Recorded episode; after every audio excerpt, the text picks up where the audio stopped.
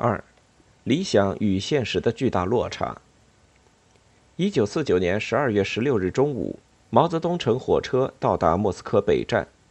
前来迎接的是苏联部长会议副主席莫洛托夫以及苏军元帅布尔加宁等人。新中国最高领袖抵达莫斯科，苏联最高领袖斯大林没有到场亲自迎接，这在众多中国人看来显然不够礼貌和尊重。特别是受到中国人民从此站起来了的民族主义激情鼓舞的众多知识分子和社会各界名流，心态尤其不平衡。中国新闻总署很快就通报了他们的反应，称许多人对斯大林没有亲自到车站迎接毛泽东表示惊讶。上海工商界人士和旧社会出身的一些人对此表示不满，一些人说毛泽东亲自去苏联损害了国家威信。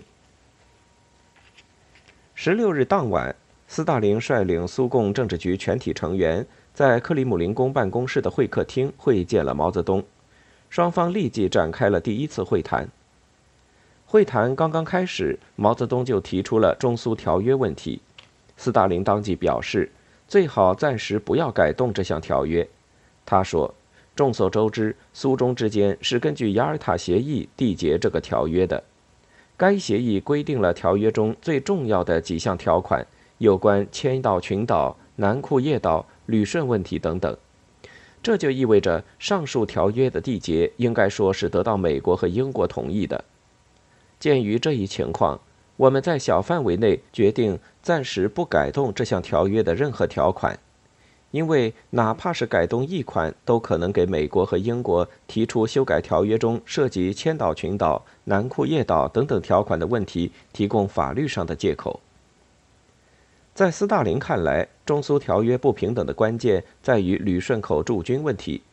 只要撤出了苏军，就足以堵住资产阶级的嘴了。为了恢复自己的主权。要使苏联承担可能失去千岛群岛和南库页岛的危险，这让高度重视国际主义的毛泽东顿感为难。他当即表示对此十分意外，但能够理解，并表示愿意放弃原来的想法。对于毛泽东心情的沮丧，斯大林自然也很容易了解。为了不让毛泽东产生误解，在随后举办的为斯大林祝寿的大会上。毛泽东特别被邀请同斯大林一同步入会场接受，并被安排第一个致贺词。但是毛泽东深知，此行如果不能弄出一些对中国有利的东西来，势必有损自己和新政府的形象。因此，他还是希望能就借款、通商、航空等问题签订一系列协定，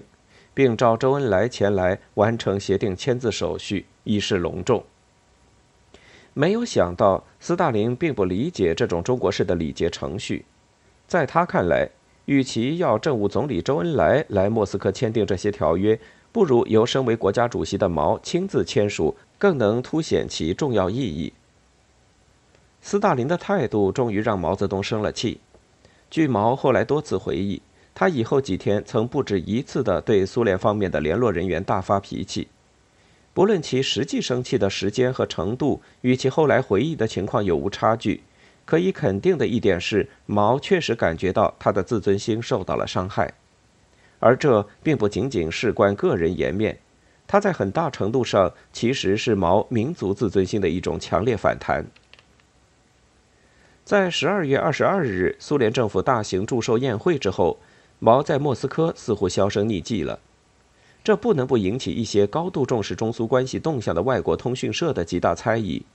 而中国新闻总署关于狭隘民族主义思想的表现的通报，看起来也触动了斯大林敏感的政治神经。